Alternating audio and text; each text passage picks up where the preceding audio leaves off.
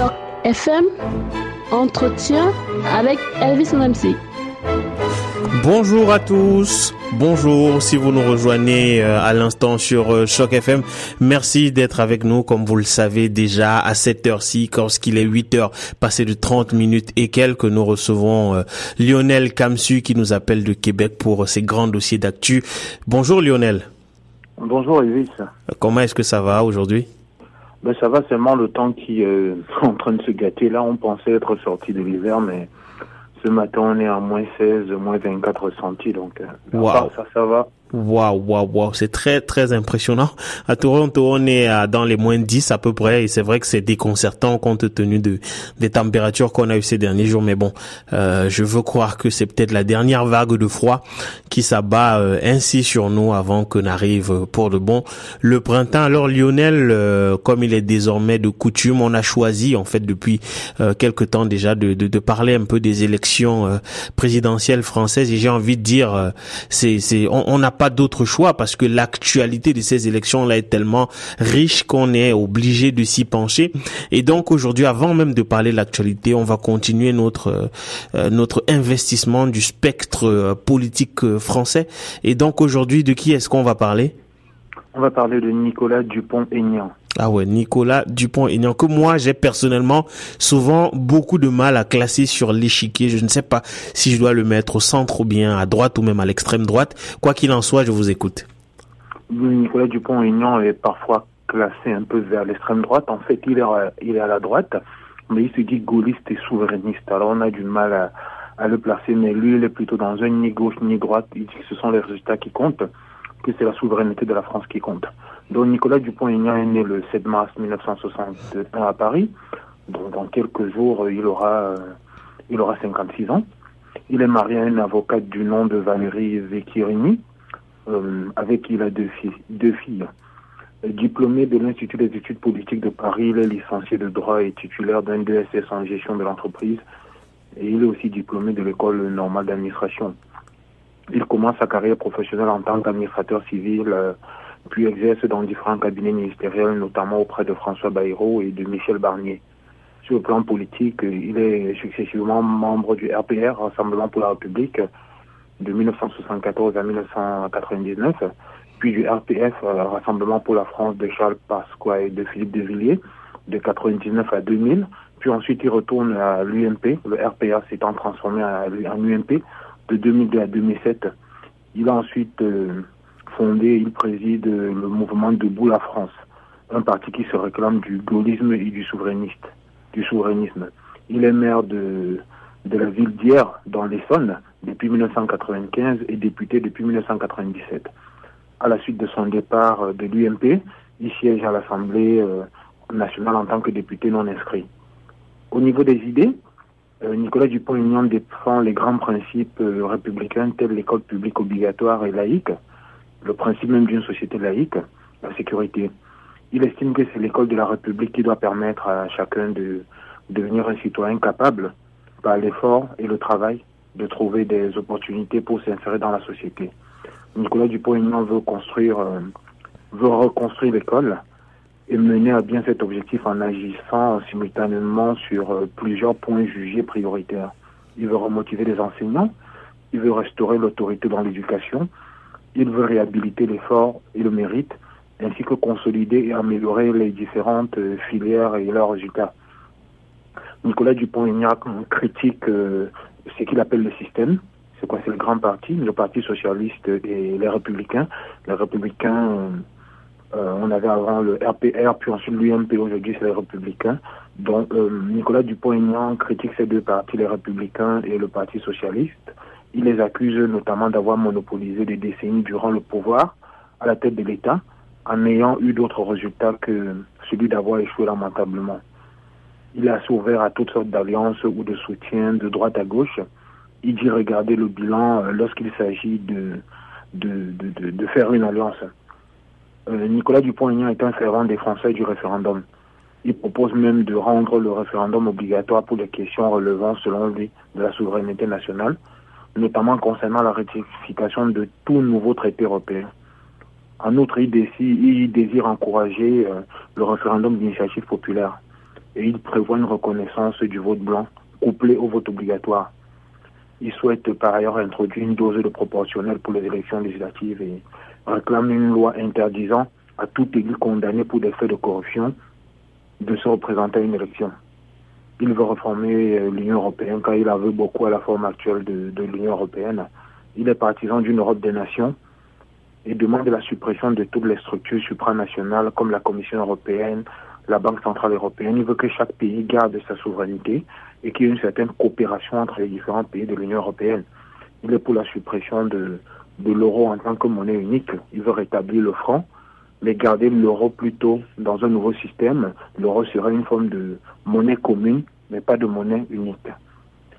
Euh, il critique la mondialisation dont il dénonce en particulier l'ouverture excessive des frontières nationales, qui est d'après lui la cause de la misère sociale et du chômage avec les délocalisations qu'elle a entraînées, la concurrence déloyale des pays à bas coût de production. Euh, et selon lui, euh, le pouvoir de l'État, les, États n'ont pratiquement plus de pouvoir face aux marchés financiers multinationaux, tout cela à cause de la mondialisation. Cependant, il rejette toute fermeture complète du pays aux échanges mondiaux, ainsi que toute réponse communiste ou socialiste aux problèmes socio-économiques. Il ne se dit pas hostile à l'économie de marché tant qu'elle se trouve être raisonnée et modérée, et dans une stricte mesure régulée. En matière d'immigration, il veut réduire de 50% le nombre d'immigrants euh, en, en 5 ans. Il veut renforcer la lutte contre euh, le travail clandestin. Et il veut aussi allonger le délai d'acquisition de la nationalité française dans les cas de mariage. Il veut le ramener à 5 ans pour lutter contre les mariages blancs. Et il estime par ailleurs que soutenir euh, une politique efficace en matière d'immigration doit aussi passer par la régulation intérieure doit passer autant par la régulation intérieure que par le développement des pays ou régions géographiques qui sont des sources d'immigration. Donc, euh, Nicolas Dupont-Aignan veut relancer et intensifier l'aide aux pays en voie de développement qui sont des foyers d'immigration afin de limiter les raisons pour les, populations de ces pays d'immigrer vers les pays euh, européens. Euh, Nicolas Dupont-Aignan demande la sortie de la France du commandement intégré de l'OTAN il souhaite une politique étrangère indépendante de toute pression. Il demande un soutien particulier à l'Afrique. Il veut que l'économie africaine soit protégée le temps qu'elle puisse émerger et devenir un partenaire solide pour les pays européens. Pour lutter contre l'État islamique, il demande qu'on arrête de faire la guerre à Bachar el-Assad et qu'on soutienne la Syrie dans la lutte contre l'État islamique. Euh, il a été candidat à l'élection présidentielle de 2012 et il avait obtenu euh, 1,79% des suffrages exprimés s'était classé septième sur dix candidats. Il a annoncé sa candidature pour cette élection en mars 2016. Et entre mars 2016 et décembre 2016, les sondages d'opinion le créditaient d'entre 4 et 7% des intentions de vote. Depuis le mois de janvier, il est crédité de entre 1 et 4% des intentions de vote pour la, présidentielle dont le premier tour se tiendra à peu près dans six semaines. Donc voilà à peu près une présentation du candidat Nicolas Dupont-Aignan très très belle présentation. Merci Lionel, succincte et vraiment très très fouillé. Nicolas Dupont-Aignan qui se, se, qui reproche assez souvent hein, aux, aux, journalistes le traitement médiatique qui lui est réservé parce que euh, il ne bénéficie pas d'un temps d'antenne aussi euh, important que les autres. Alors Lionel, deux questions concernant Dupont-Aignan. Est-ce que un, vous pensez qu'il a une chance de gagner? Et deux, en quoi diffère-t-il réellement du, du Front National? Je pose pas la question parce que j'estime qu'il se ressemble, mais parce que les médias les rapproche assez régulièrement et on parle même parfois de, de, de, la possibilité de Dupont-Aignan devenant Premier ministre si Marine Le Pen devait arriver à l'Élysée. Bon, euh, une chance de gagner, non pas du tout. Moins, moins d'un miracle, parce que quand on est donné entre 1 et 4 dans les intentions de vote, il y a, il y a peu de chances, il n'y a même pas de chance de gagner. Donc il n'a pas de chance de, de gagner. Maintenant, la différence avec le Front National, bon, lui déjà, il estime que le Front National euh, à certaines idées qu'il estime un peu racistes, des idées extrémistes. Donc il dit qu'il ne partage pas l'idéologie du Front National, bien que euh, quand on parle de, de, de, souveraineté de la France, il est d'accord avec le, le, Front National, le fait que la France doit être protégée, que l'économie française doit être protégée, le fait que euh, l'Union européenne euh, aurait avant tout des conséquences négatives dans les intérêts de, de la France, le fait que l'euro ne doit plus exister, du moins le Front National est carrément pour le retour dans le franc, euh, comme monnaie. Lui, il veut reformer l'euro, qu'elle devienne une monnaie commune, tandis que le Front National veut carrément supprimer l'euro. Lui veut réintégrer le franc comme monnaie locale de la France. Tous les pays reprendraient leur monnaie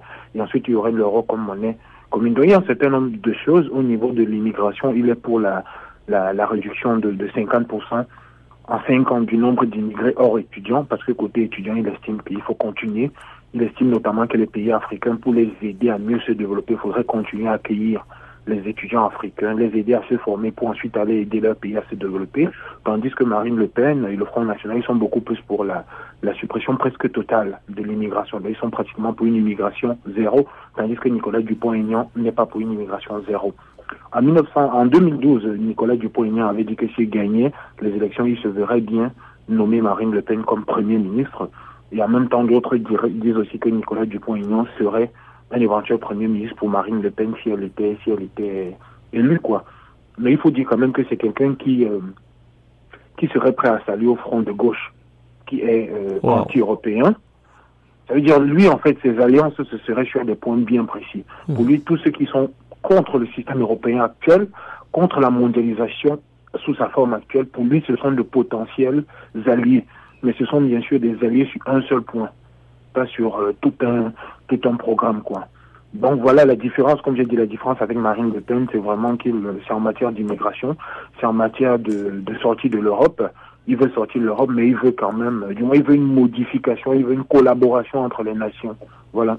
Ok, et, et, merci beaucoup Lionel. Et alors maintenant, on va parler un tout petit peu d'actualité. On avait déjà euh, parlé ici de François Fillon et on sait à peu près la tourmente euh, dans laquelle il est embarqué depuis euh, quelque temps. Malheureusement, depuis le, la révélation par le canard enchaîné de, de, de, de, ce qui serait vraisemblablement un emploi fictif, parce qu'il employait sa femme en tant que assistant parlementaire, ce qui ne semble vraisemblablement pas être le cas.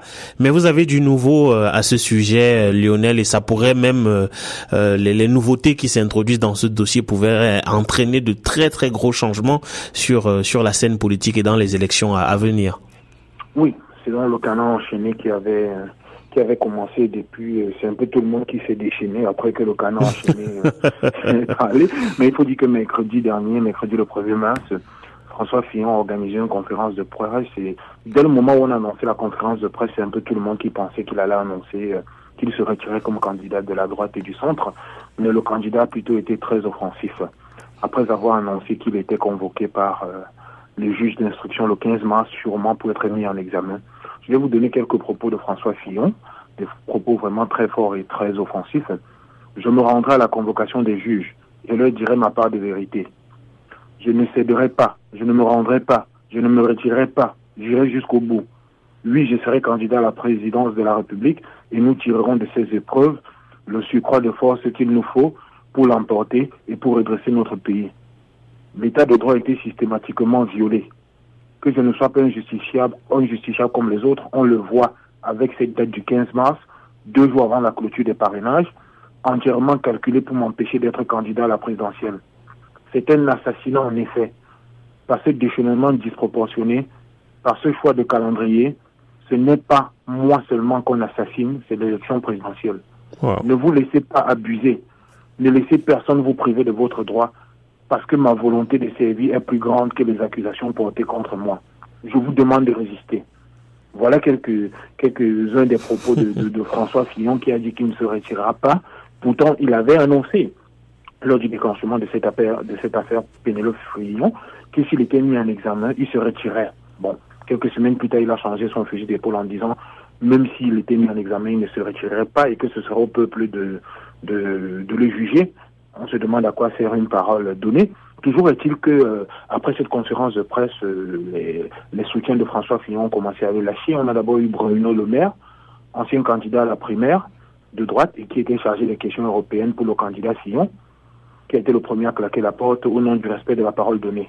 Pour lui, euh, puisque François Fillon avait dit qu'il se retirait en cas de mise en examen, il devrait le faire à la suite de, Bruno Le Maire, il y a un certain nombre de, de leméristes, comme on dit, d'amis de Bruno Le Maire qui avaient intégré la campagne de, François Fillon, qui eux aussi ont claqué la porte. Il y a des députés, il y a des sénateurs, il y a des maires qui se sont petit à petit euh, retiré. Il y a Vincent Leroux, l'un des collaborateurs les plus proches d'Alain Juppé, qui avait intégré l'équipe de François Fillon et qui est un très bon connaisseur des militants d'extrême, pardon, des militants de la droite. Lui aussi, il a, mais, mais, mais, Lionel, si vous permettez, est-ce que c'est important que ces gens se retirent? C'est c'est de l'establishment qu'il s'agit, mais les élections présidentielles, c'est au suffrage universel. Donc, ce qui est important, c'est les, les électeurs euh, et non l'establishment du, du, des républicains. Oui, mais il y a quand même des signaux qui sont donnés aux électeurs. Les électeurs ne vont pas voter euh, comme ça. Il y a peut-être un programme, bien sûr, mais les, électeurs, c'est souvent sur la base de ce qu'ils entendent. Et quand on est dans un dans un petit coin, qu'on a un député euh, pour qui on a voté, on a tendance, parfois, quand on ne comprend pas bien les choses, quand on a des interrogations, à se retourner vers le député. Ça veut dire quand votre député dit euh, je ne soutiens plus tel et je soutiens tel autre, vous vous posez quand même des questions. Si vous n'aviez pas déjà pris position sur la capacité de votre candidat que vous souteniez à porter vos aspirations. Ça veut dire si le député qui porte vos aspirations ne soutient plus un candidat, vous avez tendance à ne plus euh, vous identifier à ce, à ce candidat-là. Donc c'est peut-être l'establishment, comme vous dites, ce sont les, les, un peu les, les, têtes couronnées de, de la droite, mais ça donne quand même euh, une certaine idée, parce qu'en même temps, quand on reçoit des soutiens, on dit c'est important. Quand elle rallie Emmanuel Macron, la semaine dernière, nous avons parlé de François Bayrou. Si on estime que le ralliement de François Bayrou est important, on devrait aussi conclure que le, le retrait d'un certain nombre de personnes est important. C'est vrai que euh, François Fillon essaie de minimiser en disant que le peuple est avec lui. Mais ce que vous entendez un certain nombre de députés, un certain nombre de maires dire, c'est nous qui sommes sur le terrain, on se fait dire un peu tout et n'importe quoi aujourd'hui. Il faut savoir que quand un député ou un maire décide de retirer son soutien à un candidat, c'est peut-être parce que sur le terrain aussi, il se dit, euh, mais si je veux avoir une chance de conserver mon mandat ou de le renouveler à la prochaine élection, il est peut-être temps de prendre les distances parce que les signaux que je reçois sur le terrain me disent que les gens ne sont plus avec ce candidat. Parce qu'on ne soutient pas un candidat juste pour le soutenir. Parfois, c'est aussi pour que notre base puisse s'identifier à nous. Donc, en cela, c'est important. Et il y a vraiment, euh, au fil des heures, euh, il y a de plus en plus de, personnes qui sont en train de, de, se retirer. Et aujourd'hui, carrément, c'est le Thierry Solem, le porte-parole de François Fillon. C'est pas rien qui aujourd'hui, ce, ce vendredi, a décidé lui aussi de quitter de quitter le bateau. Et de plus en plus de personnes sont en train de demander à Alain Juppé de se déclarer comme candidat. Alain Juppé est arrivé en deuxième position au niveau de, de la primaire. Il avait dit qu'il ne serait pas un candidat de rechange. Ah, alors Lionel, euh, si vous permettez, je sais que vous ne vous ne serez pas content que je le dise, mais j'avoue que vous avez fait un peu un travail de de, de voyant là, parce qu'il y a quelque temps sur Facebook vous aviez écrit euh, au moment où éclatait l'affaire Fillon que euh, Alain Juppé serait rappelé, qu'il ferait le dur, le difficile en disant qu'il n'a pas envie de venir, mais que comme la France l'appelle, il doit il se doit d'y répondre. Et, et, et c'est j'ai le sentiment que c'est vers ça qu'on se dirige en ce moment. Oui, c'est à peu près vers ça qu'on se dirige, à moins que euh, François Fillon continue à s'accrocher, mais il aura du mal à continuer à s'accrocher. Je l'avais dit il y a cinq semaines qu'il allait finir un moment par baisser les armes. Du moins, c'était mon analyse à moi. On va voir, on saura dans une semaine, mais s'il doit le faire, il faut qu'il le fasse vite. Et un élément qui risque encore, euh, comment dire, euh, conforter cette position et faire que les, les, comment dire, les gens vont continuer à le lâcher, c'est que là, il y a un dernier sondage qui a été fait mercredi et jeudi, mercredi après qu'il ait annoncé euh, qu'il était mis en, il sera mis à l'examen prochainement. Ce sondage est en train de dire que lui, il n'obtiendrait pas plus de 19 à 20 aux élections dont le premier tour se déroule dans, dans 6 à 7 semaines. Tandis que si c'est Alain Juppé qui est le candidat de la droite, Alain Juppé arriverait carrément en première position avec un peu plus de 26%, avec Emmanuel Macron en deuxième position et Marine Le Pen en troisième position. Par contre, si c'est si c'est Fillon qui est le candidat, on serait carrément en troisième position, ça veut dire que il n'irait même pas au second tour. Dans cette configuration, moi je pense que tous les électeurs de droite et tous les élus de droite doivent se demander mais pourquoi est-ce qu'on va continuer à soutenir euh, Fillon alors que les indications qu'on a actuellement, c'est pas des votes, mais ce sont des indications. Des indications nous disent qu'il a encore peut-être temps de changer de candidat et d'avoir une véritable chance de gagner. Parce que avec un Alain premier au second tour, la dynamique est bonne pour gagner. S'il se retrouve face à Macron, ça sera compliqué bien sûr parce que peut-être toute la gauche se ralliera à Macron, mais il a toutes ses chances. S'il se retrouve face à Marine Le Pen, alors c'est sûr qu'il passe. Alors pourquoi continuer à, suivre euh, François Fillon qui est totalement largué dans les sondages alors qu'on a un candidat moins clivant? Le centre est un peu beaucoup plus pour euh, euh, Alain Juppé. Et certains de gauche ne verraient pas trop de mal à voter pour Alain, pour Alain Juppé. D'ailleurs, on reprochait à certains électeurs de gauche d'être allés voter à la primaire de droite pour Alain Juppé, parce qu'ils auraient voulu voir Alain Juppé comme candidat en se disant, si un socialiste ne gagne pas, vaudrait mieux que ce soit Juppé qui gagne au lieu que ce soit Fillon qui est totalement de droite. Donc pour dire que pour moi, moi je suis presque sûr que d'ici, quand on parlera de nouveau la semaine prochaine, il est très probable que les choses aient changé. Il est très probable que François Fillon ait fini par déposer les armes, ou alors Alain Juppé annoncera officiellement sa candidature, bien que pour le moment, des proches d'Alain Juppé disent que il ne se défilera pas, mais que pour qu'il soit candidat, faudra que Fillon ait décidé de se désister. ah ça c'est drôle, ça c'est une c'est une manière de d'envoyer un message à à Fillon quoi pour lui dire euh, bah écoute il est temps, il faut que tu euh, que tu cèdes la place et euh, et j'avoue parce que quand vous vous dites vous parlez tout à l'heure de l'éventuel affrontement entre entre entre Juppé et Macron au deuxième tour, je, suis sûr qu'il y a beaucoup d'électeurs de gauche qui seraient prêts à voter Juppé même parce qu'on il y en a beaucoup qui considèrent Macron un peu comme un traître. Oui, oui, oui. Du moins, on aura, là, ça sera un combat assez, assez, assez, incertain parce qu'un certain nombre de personnes qui rejoignent Macron aujourd'hui, il y a des personnes à droite qui sont en train de rejoindre Macron parce que bon, ils hésitaient déjà à être avec Fillon et en plus avec tout ce qui est en train de suivre Fillon là, ils se disent ben non, on va rejoindre Macron. Ça veut dire qu'il y a ces électeurs là euh, qui auront tendance peut-être à retourner vers Juppé pendant que beaucoup à gauche voteraient pour Macron en se disant bon, Macron a quand même été au gouvernement et que d'autres à gauche diront, ben, on préfère au moins quelqu'un de droite comme Juppé, qui mènera une politique un peu centrée, mais quand même de droite, face à un Macron qui dit qu'il n'est ni de gauche ni de droite et qui a été quelque part un traître dans la mesure où il a lâché le gouvernement pour ensuite aller se présenter comme candidat. C'est une configuration pour le moment. On a du mal à imaginer ce que ça donnerait, qui voterait pour qui, parce qu'on est un peu perdu là. Est-ce que la droite voterait pour euh, Juppé vraiment? Est-ce que la, la gauche voterait pour Macron? Est-ce qu'il y en a à gauche qui irait voter pour Juppé? Et en même temps, est-ce que Marine Le Pen est vraiment hors jeu dans ce genre de situation? Est-ce que euh, elle qui était donnée euh, première dans tous les sondages depuis déjà peut-être trois ou quatre mois, est-ce qu'elle pourrait se retrouver en train de ne pas passer au second tour? Ce qui serait un gros échec pour la pour l'extrême droite. En tout cas, les semaines qui arrivent nous nous dirons. Et la semaine prochaine, parce qu'on a plus de temps, on parlera un peu du programme de, de Macron, qui il a, il a présenté son, euh, son programme euh, hier avec un certain nombre de grandes lignes.